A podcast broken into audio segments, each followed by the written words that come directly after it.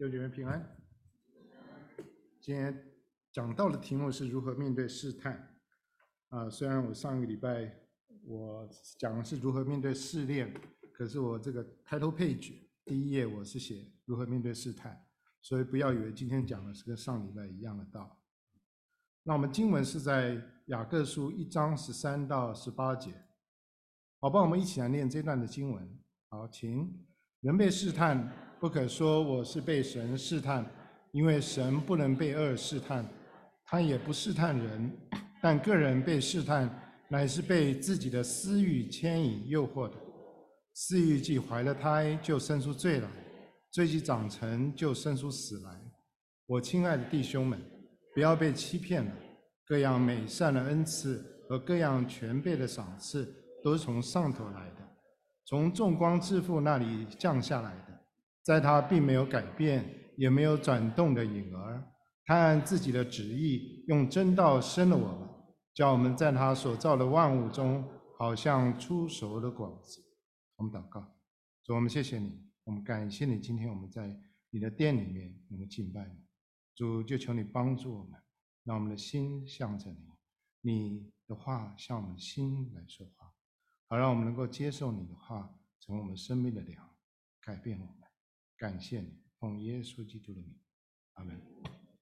上个主日，我们啊、呃、开始进入雅各书，我们大概用三个月的时间来思想雅各书。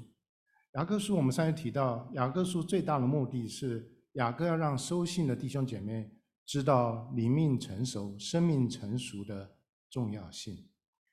但是一个基督徒要长大成熟，他必须面对一个现实。那就是神要将试炼放在他们的，放在他们的生命里面。如同第二节所说的，第二第一章第二节，我们上礼拜看了经文，我的弟兄们，你们落在百般的试炼中。今天我们要看的是基督徒面所面对的第二个现实，在我们生命里面的第二个现实，那就是神会将试探，容许试探放在我们生命里面。十三节，你们刚刚所念的经文，一开始就说人被试探。如果你注意看的话，这两节经文都没有说，如果你遇见试炼，如果你遇见试探。原文里面有“当”这两个字，当你遇见试炼，当你遇见试探，表示什么？表示这是我们生命里面一定会碰到的两件事实。试炼跟试探有什么不同？试炼是神容许发生在我们生命里面的事情，他借着外面的压力、外面的苦难、外面的艰难、世界的迫害和各种各样的愁苦，来帮助我们跟神建立更亲密的关系，让我们能够有更有力量来承受在我们生命里面的重量，能有更有力量能够往前迎风向前。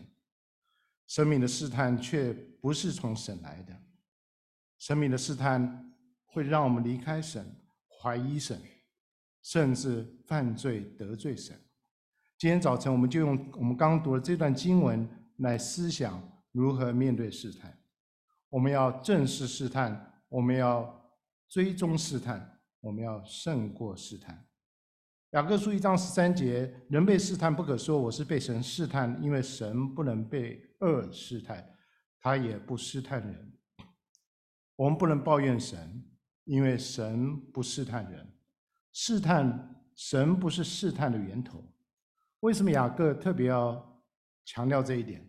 因为按着我们的本性，我们就是喜欢抱怨，不是吗？我们抱怨我们老板给我们太多的工作，让我们累得半死；我们又抱怨我们工老板没有给我们很多的工作，让我们得不到发展；我们抱怨我们爸爸妈妈管教我们太多，让我们没有自由。我们还抱怨我们爸爸妈妈不管我们，让我们学的太少。我们是无所不抱怨，我们抱怨政府，抱怨配偶，抱怨孩子，抱怨教会，抱怨甚至路上的陌生人，我们都抱怨。最典型的例子，经典的例子，就是在创世纪第三章，记得吗？神问亚当说：“你吃了我吩咐你不可吃那树上的果子吗？”这是神的问题。亚当是不是回答说：“是的，上帝，你说对了，请你原谅我。”亚当是这样回答吗？亚当不是这么回答。亚当说：“你赐给我 那个女人，她把树上的果子给我，我就吃了。”他这里特别强调“你赐给我”。他说：“上帝啊，如果说吃了树上分别善恶树的果子是错的话，我想你真的要负很大的责任。因为我睡个觉，我起来就发现我有一个太太，这个太太还给我这个果子吃。”就是你这个女人，你赐我这个女人，让我吃了分别善恶树上的果子。神啊，这是你的问题，这是你最大的问题。神问夏娃同样一件事情：你做了什么事呢？你是不是吃了分别善恶树上的果子呢？夏娃怎么回答？夏娃说：那个蛇引诱我，我就吃了。是魔鬼到叫我这么做，我就吃了，这是他的错。如果吃了分别善恶树的果子错的话，那是他的错。其他没讲了是什么呢？还没讲的是那个撒旦是您造的。如果我错的话，那您老人家要负很大的责任了。从亚当堕落开始，我们就是这样子。我们试探、软弱、犯罪、跌倒的时候，我们将我们的责任推在别人的身上。十三节告诉我们，试试探不是从神来的。雅各说，神不能被恶试探，神是一个超越的神，他超越世上万有，超越他所造的万物。如果说神跟所有的造受造物能够用一个词来形容他是多么不同的话，那就是圣洁。圣洁，神是分别的神，神跟世上所有的万物就是不同。神与罪是完全分离的存在，在它里面只有光明，没有黑暗。一个完全圣洁的神，当然不会被邪恶所触及，更不要说被试探。神是一个自由拥有的神，他不需要什么，他不需要从他的万物里，从他所造的万物当中得到什么。如果他不需要得到什么，他就不会受到试探。十三节后半说，他也不试探人，不但神不能被试探，神也不试探任何人。我们最常听到了一个谬论，就是我是神造的，我受到试探犯的罪是神的错。这是一个谬论，神所造的都是好的。当我们想要用不好的方式来去得到好的事情的时候，我们这件事情本身就是不好的。到处都是生命的恩典，神要给我们。如果我们不相信他，顺服他，行在他的旨意当中，我们就把自己放在试探里面。神给我们自由意志，我们有能力在人生的每一个节点来做决定，决定我们是顺服神还是不顺服神。我每天都有上百个甚至上千个决定，每一个决定。我们都可以决定是顺服神还是不顺服神。当我们不选择不顺服神的时候，试探就在我们跟前，我们就要掉进去。所以试探，我们要正视它。试探不是从神来的，试探是我们人生当中所有决定的一个结果。我们要追踪试探。对大部分而言，试探好像是一个动作。好像是一件事情，好像是一个事件，但是对雅各而言，试探不是一件事情，试探是一个过程，可能是一个长长的过程，甚至我们可以从这个过程里面找到试探的路径。我用四个字来总结雅各所说的四个路径里面，这个路径里面的四个步骤：欲、骗。罪跟死，第一步欲试探是我们的私欲开始的。一章十四节，你们你们刚念的经文，但个人被试探，乃是被自己的私欲牵引诱惑，牵引诱惑的。第一步，我们的私欲被牵引、被诱惑，从那里开始，我们的试探就是从那里开始。这个私欲是谁的私欲？不是别人的私欲，是我们自己的私欲。弟兄姐妹，你知道吗？你不论到哪里去，有一件东西你一定带在身上，你一定带着，啊，你一定不会忘记，什么东西呢？你一定会带着你自己去任何地方。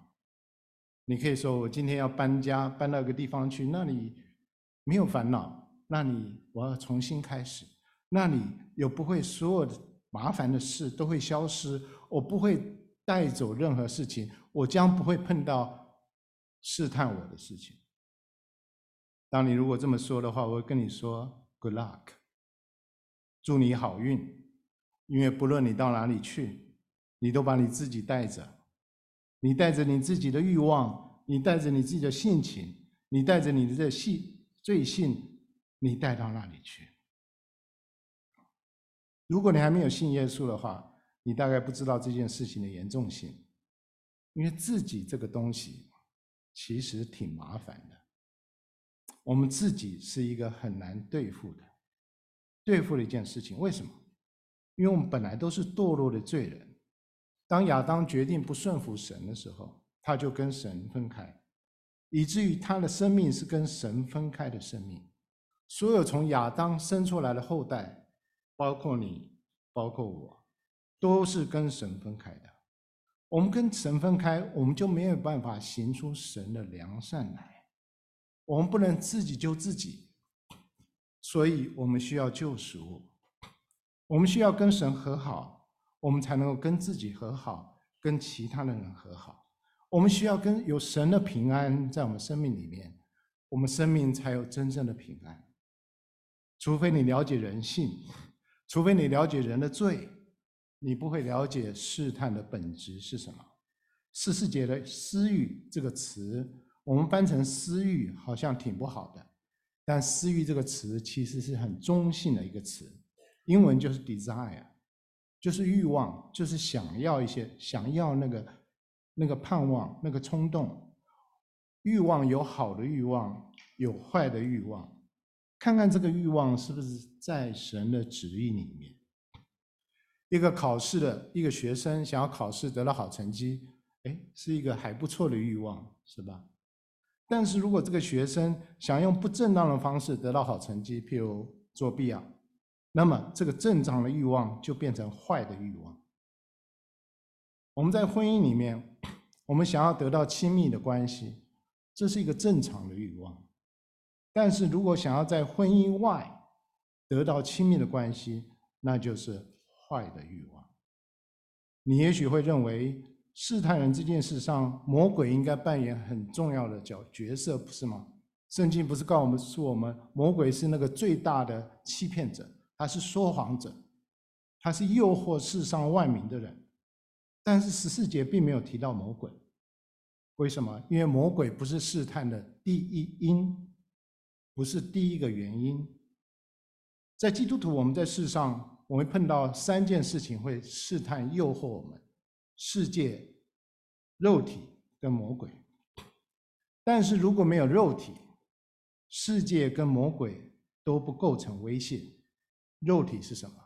肉体就是我们这个老的生命，从亚当来的生命，是我们里面那个悖逆、抵挡人的生命，就是那个自己。我们刚刚讲的自己，耶稣让我们明白，我们从心里面出来的，没有圣别、没有分别、没有被上帝圣洁过的那种欲望，是真正污秽人的。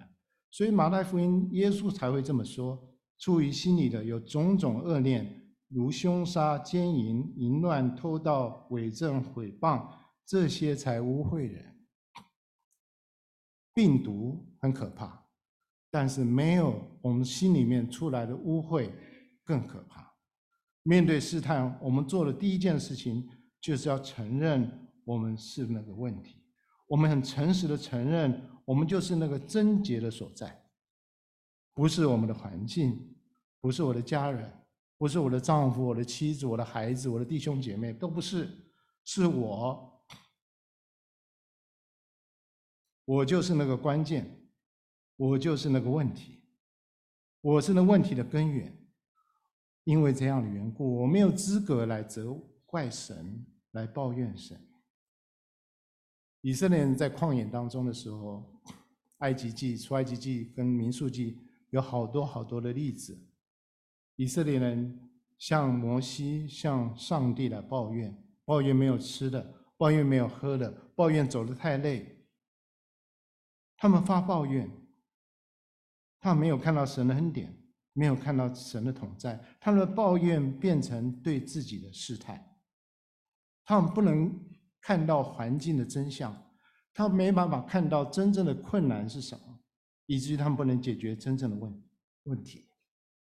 在试探当中，他们生命没办法成长，神在他们的旨意没办法成全，他们没办法享受上帝的恩典。我们是不是觉得很非常熟悉？有没有发现，在发生在我们身上呢？我们不能像这些以色列一样，我们反而要诚实的面对自己，重新的认识自己，承认自己是那个问题的中心。我们必须。知道试探的源头不是神，不是撒旦，是我们里面的私欲。私欲是试探路径的第一步，试探路径的第二步是欺骗。欺骗。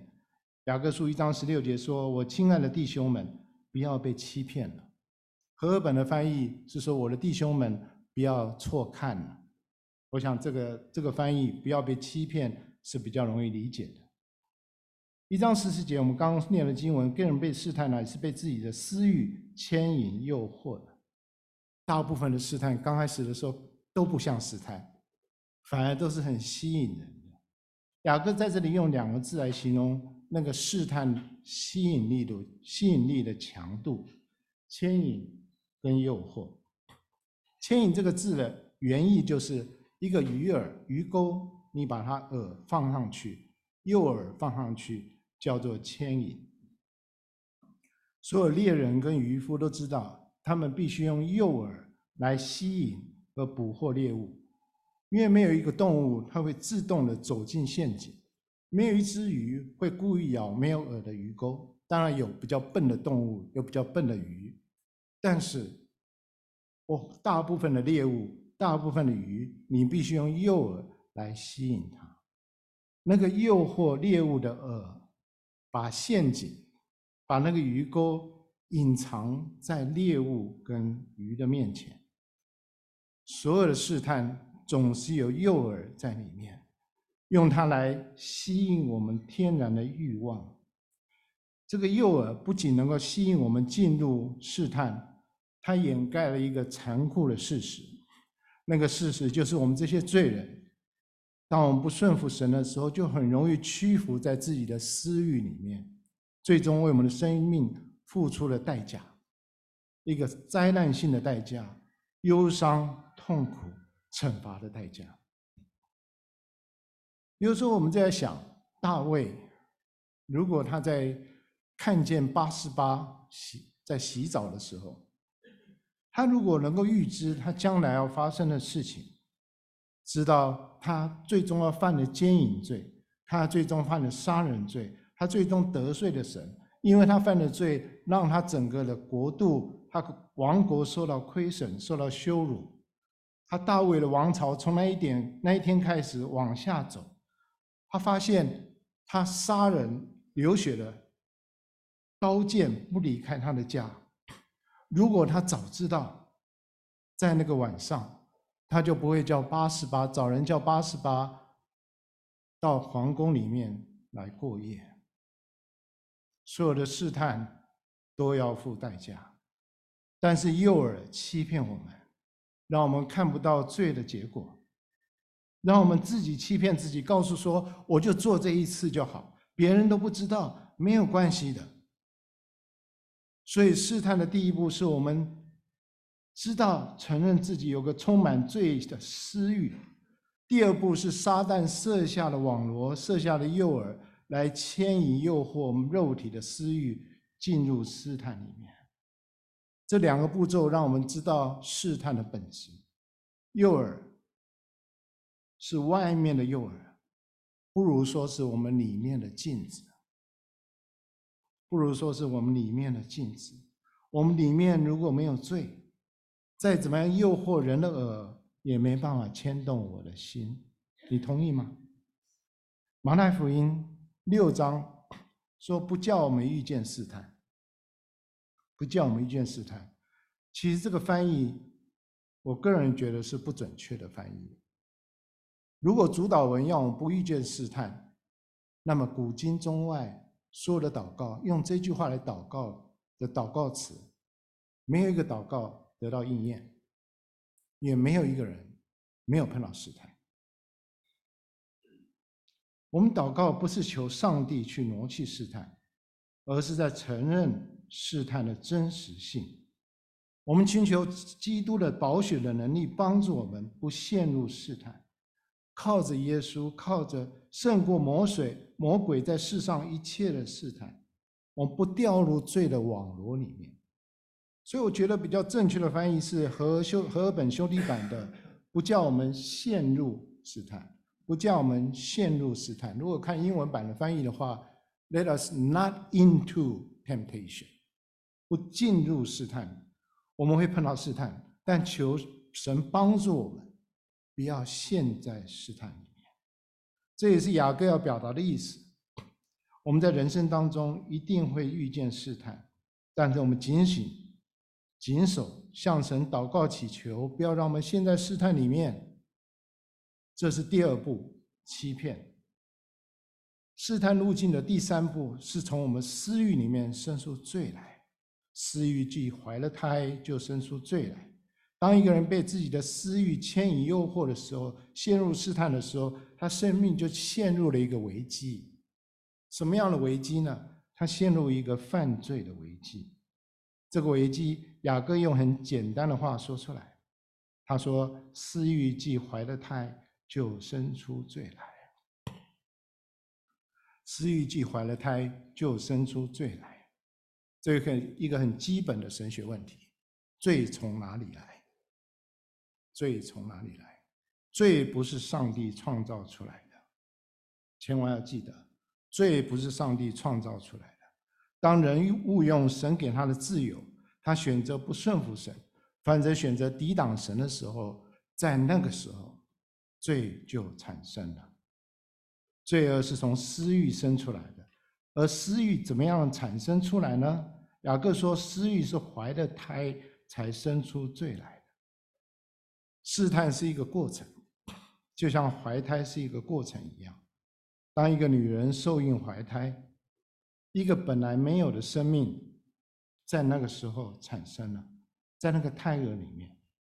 当那个胎儿产生出来的时候，那个胎儿有他自己的 DNA，有他自己的本质。那胎儿在妈妈的肚子里面慢慢的成长，慢慢的长大。这是这个比喻的意思。私欲如果是私欲怀了胎，那个胎的本质就是罪。罪，罪的本质是什么？就是不顺服神，不把神当作神。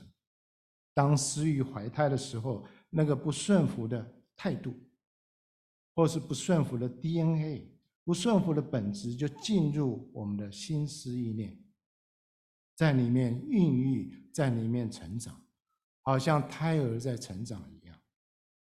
有些人外面没有犯罪的行为，没有人知道他们的罪，但是他们的罪已经怀了胎，已经在他里面，已经存在心里面，所以他一直的想，一直的要。里面的罪一直在里面孕育成长，时间到了，它就表现出来。所以解决罪的最好方法，并不是外面，而是里面。所以大卫会祷告说：“神啊，求你看我里面有没有罪行，看我里面有没有罪行。里面怎么会有罪行呢？行是行为啊，怎么会在心里面呢？可大卫深深知道。”当罪在里面的时候，终究会表现出来。所以求神对付我们的心，求神帮助我们。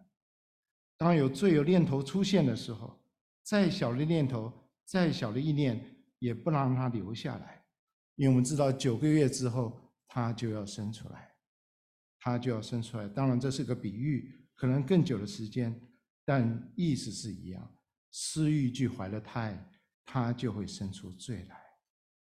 所以，我们不能让我们的思想跟罪有关系。马丁路德说过，改教了那个马丁路德，他说：“你你不能阻止 飞鸟在你头上飞过，但是你可以阻止阻止他们在你头上筑窝筑巢。”我们虽然无法避免负面的想法，虽然我们无法避免我们看的那些不看的该看的东西。但是我们可以阻止我们的心不再想下去，我们可以阻止我们眼睛不再看下去。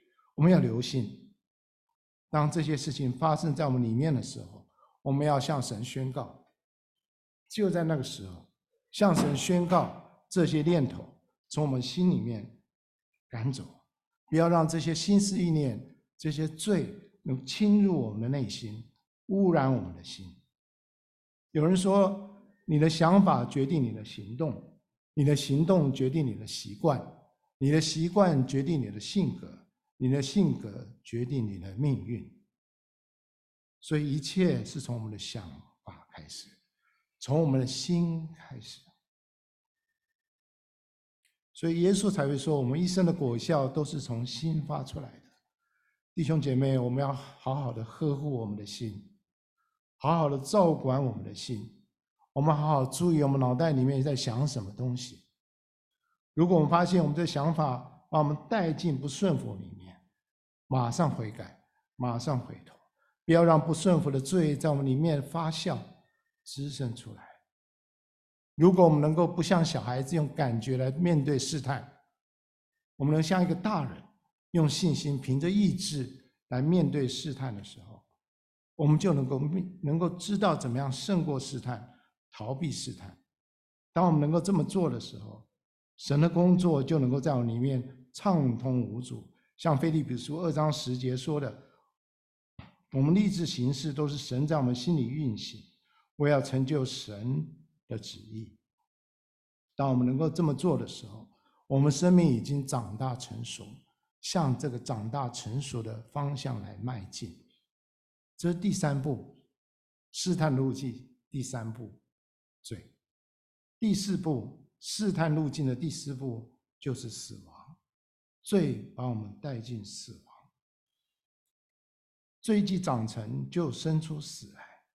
死于怀胎的生命是一个有罪的生命，但罪的工价是死，所以罪一生出来，那个有罪的人就走向死。当亚当夏娃当他吃了分别善恶树上的果子的时候，他就死了，不是身体的死。你会发现，当他吃了分别善恶树的果子的时候，他还活了几百年的时间。他的死是灵性的死，跟神分开的那种死亡。当然，这种灵性的死亡，让他们身体跟灵魂终究也分开，那就是他所谓身体的死亡。所以，罪让我们跟神分开，有灵性的死亡。罪也让我们身体死亡，我们身体跟灵魂分开。我们当我们出生的时候，我们身上就亚当的生命。当我们出生那一天开始，我们走的道路就是走向死亡的道路。有的人不想听，对不对？这是一个事实。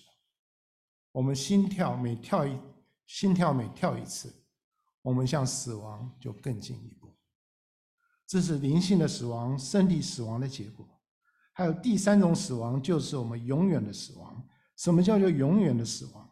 如果你在罪孽中离开这个世界，如果你不认识耶稣，你没有主耶稣基督的生命在你的身上的时候，你将与神永远的隔绝。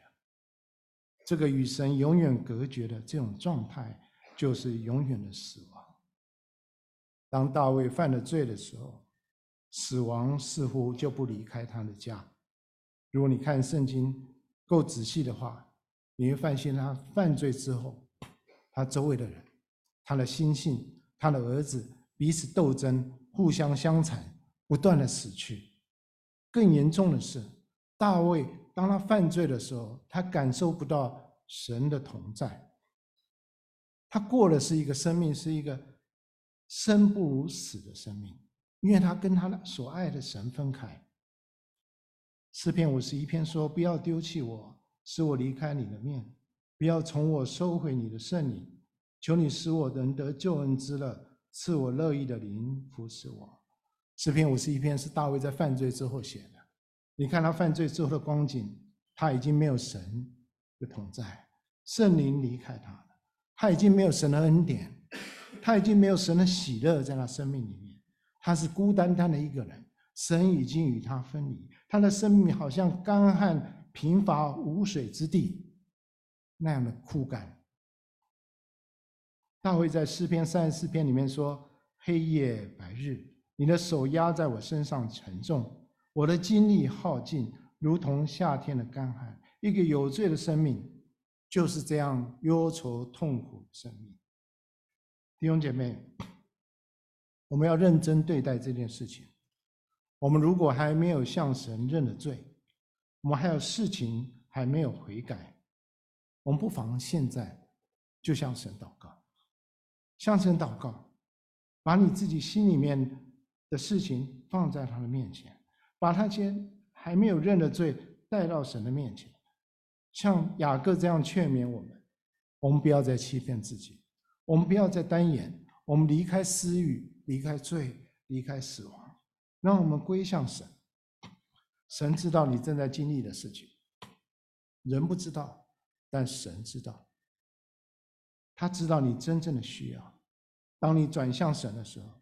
当你认自己的罪的时候，神是信实的，是公义的，必要赦免你的罪，必要洗净我们的罪，必要洗净我们一切的不义。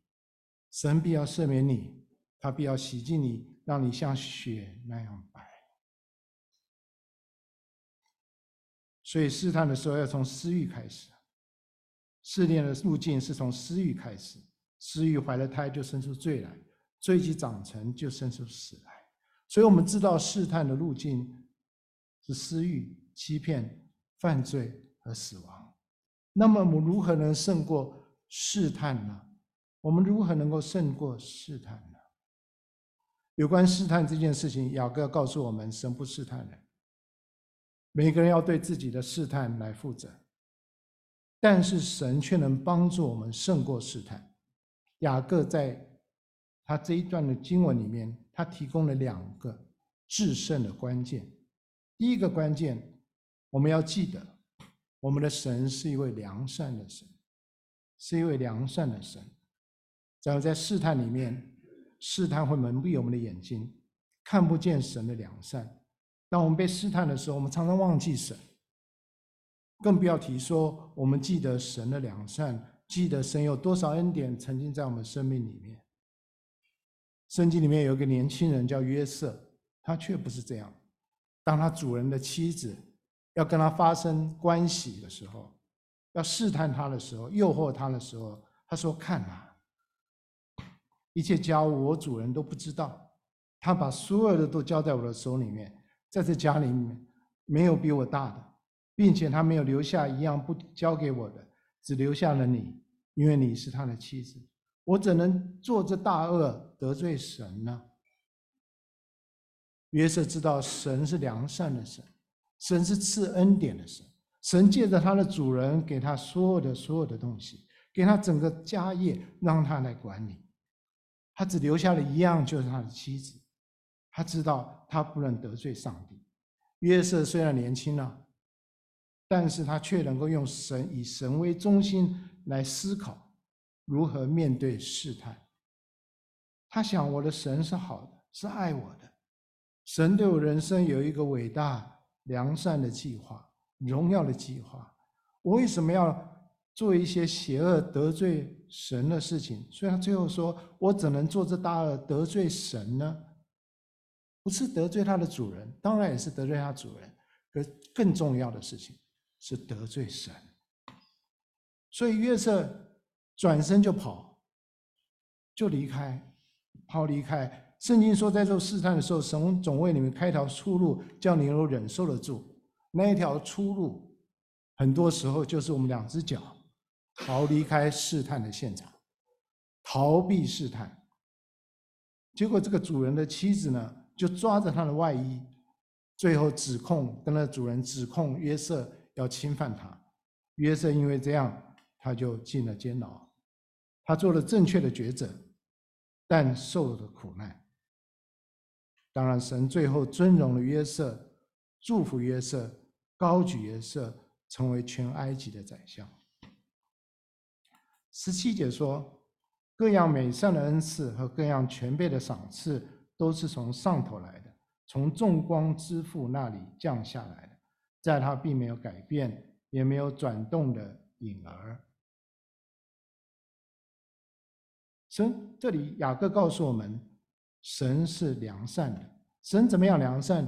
他说，世界上所有的美好的事物都是从神那里来的，凡是不是好的事物，就不是从神那里来的，所以他这里说，各样美善的恩赐、全备的赏赐，都是从上头来的，从上头来的。他这里说众光之父，众光就是日月星辰。他这里说众光之父是犹太人对上帝是一个创造主的一个称呼的方式，神是我们的父亲，他总是在最好的时候用最好的方式给我们最需要的东西。所以他给我们的方式也是最好的，神一直在给我们，一直在给我们。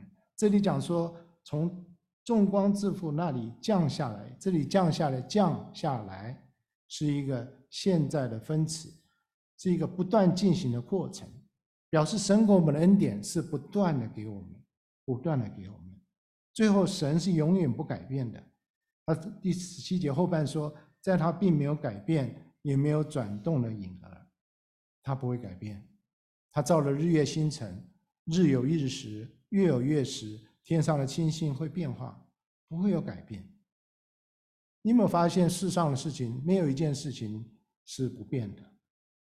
有些人可能不同意，但主要你要去看看你二十年前的照片，你就知道我在说什么。一切都会改变，没有一件事是不会改变的。但宇宙当中只有一件事。上帝他不会改变，他不会改变，因为他不能将他自己变得更好，因为他已经是完美的；他不能将自己变得更差，因为他是圣洁的。神的良善跟试探之间的关系是什么？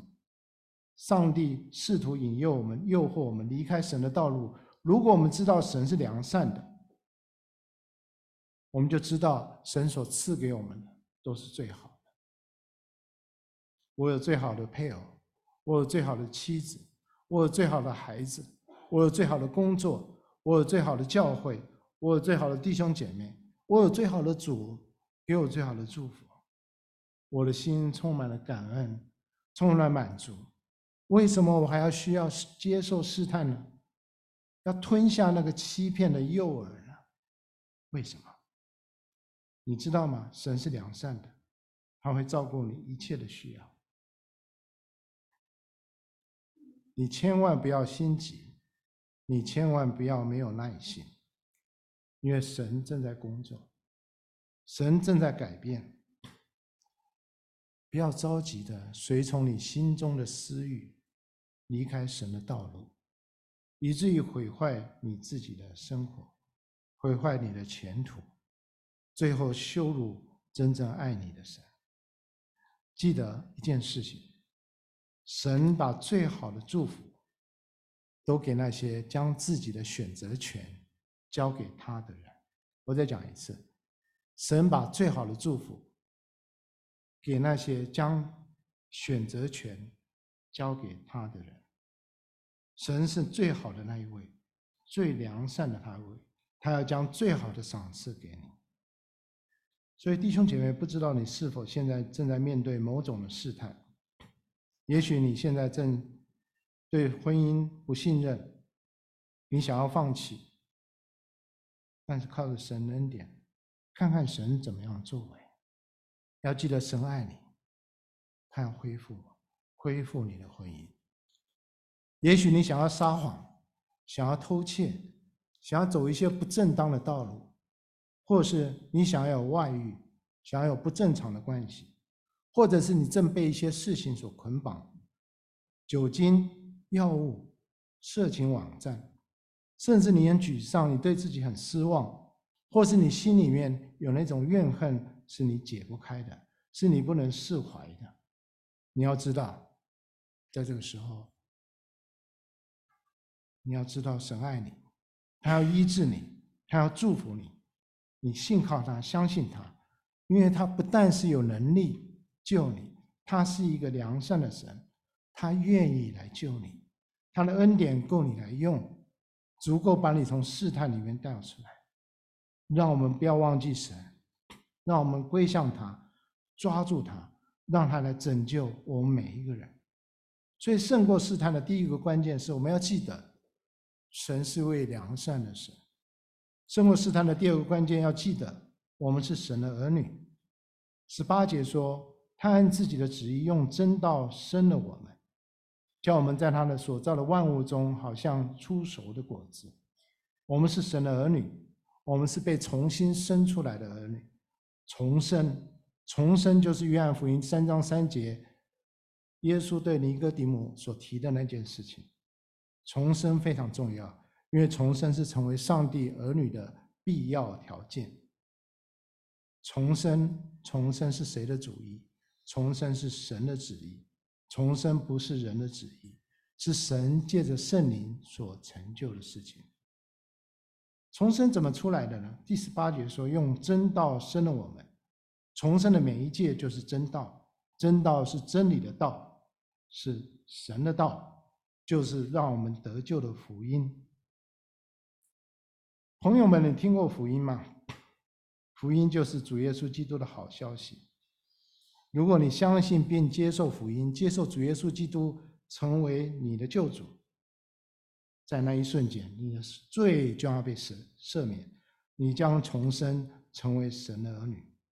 当你听到神的话、听到福音的时候，你只有一个责任，你的责任就是凭着信心相信、接受主耶稣基督。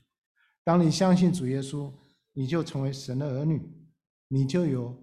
主耶稣的生命，主耶稣就要帮助你，在这个充满罪恶的世界里面，让你能够胜过试探，让你与众不同，让你有一个得胜的人生。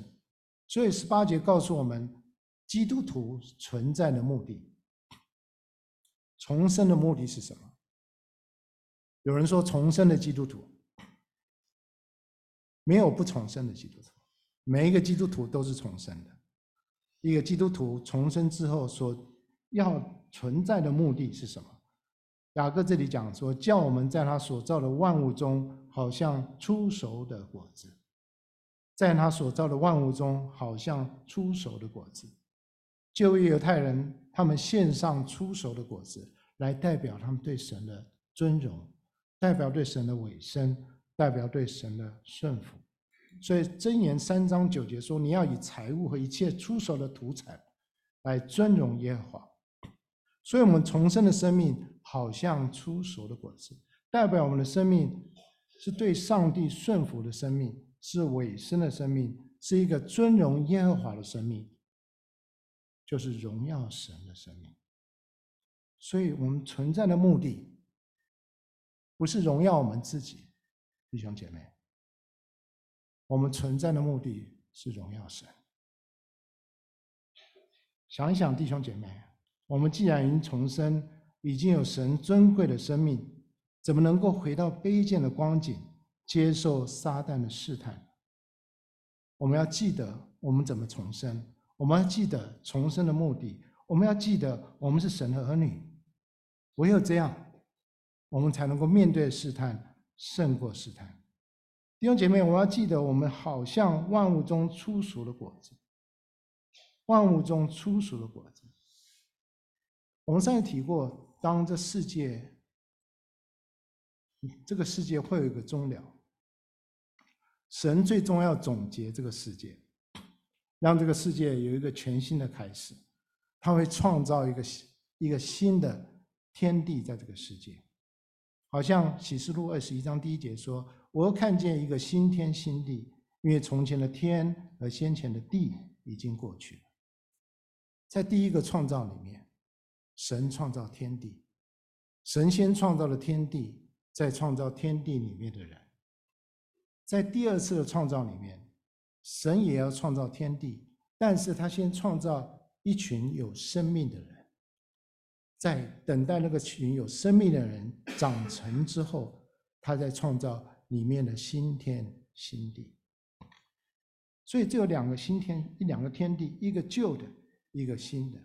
这里讲的万物是指的那个新天新地里面初熟的果子。神已经开始工作。在每位神的儿女的心里面，在做改变的工作，在我们身上做建造的工作。耶稣是那初熟的果子，哥林多前书。耶稣就是那初熟的果子。我们每一个人都好像耶稣，都要像耶稣，所以我们每一个人都好像那个初熟的果子，在新天新地里面，像那出手的果子。所以我们要预备自己进入新天新地。神不会让我们进入新天新地的，因为我们就这样进入新天新地，我们是玷污了新天新地。我们有神儿女的地位，如果你承认的话，我们有神儿女的地位，但是没有神儿女的实际。我们有地位，但是没有实际。但是没有关系，神正在建造我们，神继续的帮助我们，我们分别为圣。我们长大成熟，我们成为圣洁，我们完全了，神就把我们带进去新天新地里面。神救了我们，他会继续的救我们，让我们达到完全的地步。弟兄姐妹，神的工作不会停止的，不会停止，除非在我们的身上能够都看到主耶稣基督完美的形象。我们看我们自己，有时候觉得很失望。我们看我们旁边的人觉得很失望，但只要我们是神的儿女，神的工作就会继续下去。有一天，有一天，每一个人都会变得完美。好不好？你跟旁边的弟兄姐妹说，你会变得完美。好不好？你跟旁边的说，你会变得完美。我们终有一天会变得完美，这就是神的心意。他要我们长大成熟。他要我们完全没有瑕疵，等他完成了在我们生命中工作的时候，当他吹了哨子说施工完毕的时候，他那时候就要开始创造新天新地。那那时候一切都不一样了。那位坐在宝座上的说：“看哪，我把一切都更新了。”弟兄姐妹，我们只要靠着主，我们必然会胜过试探。因为我们不是单单自己一个人在胜过试探，神跟我们一起面对试探。他不但面对试探，他还在继续的施工，他不会停工，他一直做到我们完全，直到新天新地完工为止。到那时候，我们就住在新天新地里面，我们一起住在新天新地里面，享受上上帝的恩典。不但如此，我们爱我们的主，也与我们永远的同住。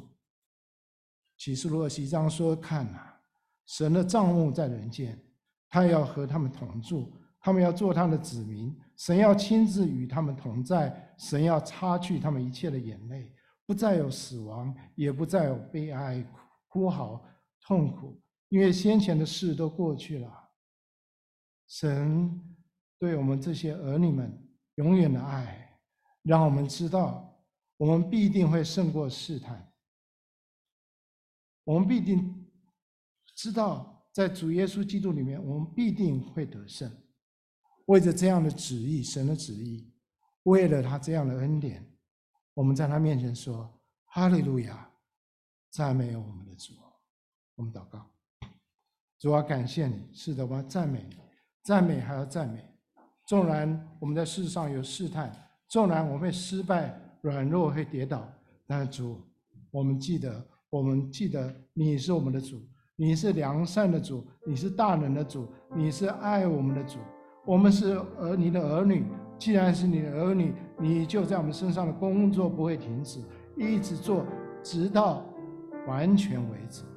主，我们的生命摆在你的手里面，求你就雕塑我们，求你就建造我们，让我们每一个人成为你自己所爱儿子的样子，让我们这个教会成为你建造的教会。让我们不停止，一直往前。纵然有试炼，纵然有试探，我们知道他们都会过去，我们终究要得胜。感谢赞美你，我们这样祷告，奉主耶稣基督的圣名，阿门。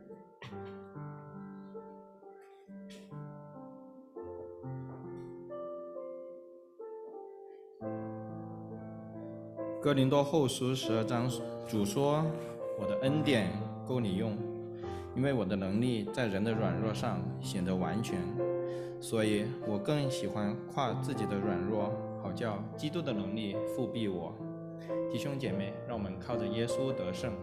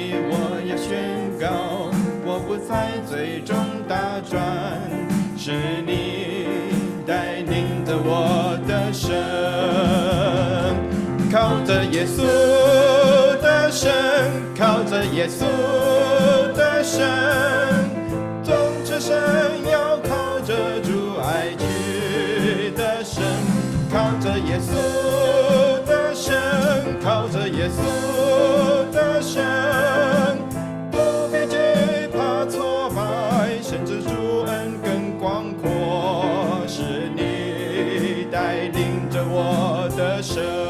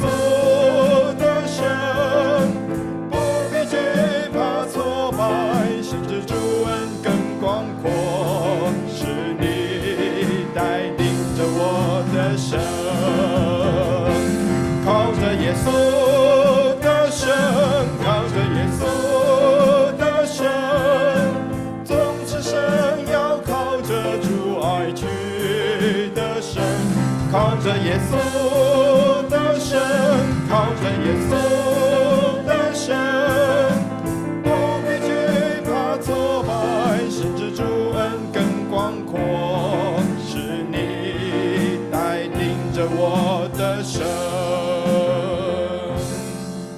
感谢主，谢谢冠全，谢谢张英，敬拜团队。